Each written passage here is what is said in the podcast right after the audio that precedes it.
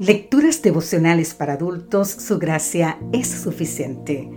Cortesía del Departamento de Comunicaciones de la Iglesia Dentista del Séptimo Día Gascue en Santo Domingo, capital de la República Dominicana. En la voz de Sarat Arias. Hoy, 10 de junio, Familia Real Celestial. El libro de Gálatas, en el capítulo 1, los versículos 6 y 7, nos dice, Estoy maravillado de que tan pronto os hayáis alejado del que os llamó por la gracia de Cristo para seguir un evangelio diferente.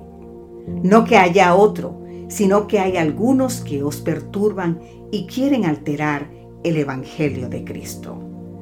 Pablo siempre se expresa con gozo y gratitud, pero esta vez está sorprendido porque en poco tiempo algunos Gálatas habían abandonado la gracia y desertado del Evangelio. No se trataba de una variante del Evangelio.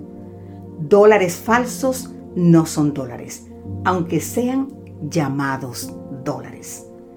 El Evangelio los había liberado de la esclavitud del pecado, llevándoles paz, y ellos habían renunciado a esa bendición para seguir a quienes para aceptar que los judaizantes, con tal de lograr su propósito, trataron de desacreditar el mensaje y al mensajero. Parecía solo una adicción de reglas y ritos, pero con el tiempo lo añadido se transformó en lo único, minimizando el Evangelio a una serie de reglamentos legalistas que reducen la fe cristiana a los aspectos puramente formales. Nada precisa y nada puede añadirse al Evangelio, ya que es perfecto, no necesita mejoras. O Cristo y su gracia son suficientes o no lo son. Los judaizantes pretendían mejorar la gracia, exaltando la ley, y lo que consiguieron fue invalidar la gracia del Señor. Ahora bien, te cuento esto.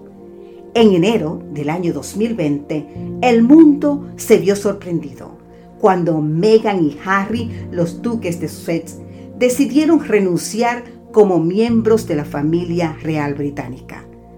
Tendrán sus razones, pero no deja de llamar la atención que alguien haya encontrado motivos para renunciar a su realeza y perder millones de beneficios, honores, propiedades, recursos y tantas otras prerrogativas. Sin embargo, a veces nosotros intentamos dar un paso al costado como miembros de la familia real celestial, para ser independientes y vivir por y para nosotros mismos.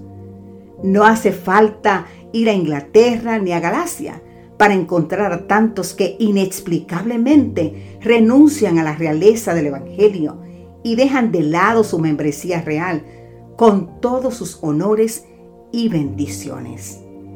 Más difícil aún es que dejan la realeza para seguir la bajeza de pretender salvarse por una suma de obras supuestamente meritorias.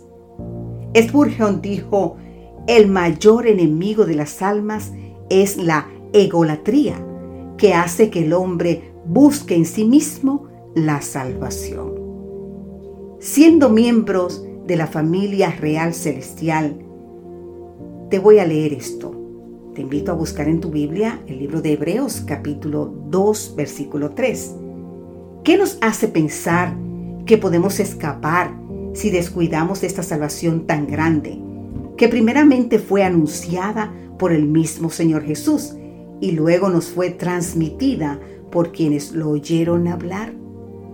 Te invito a meditar en esta cita bíblica en el día de hoy.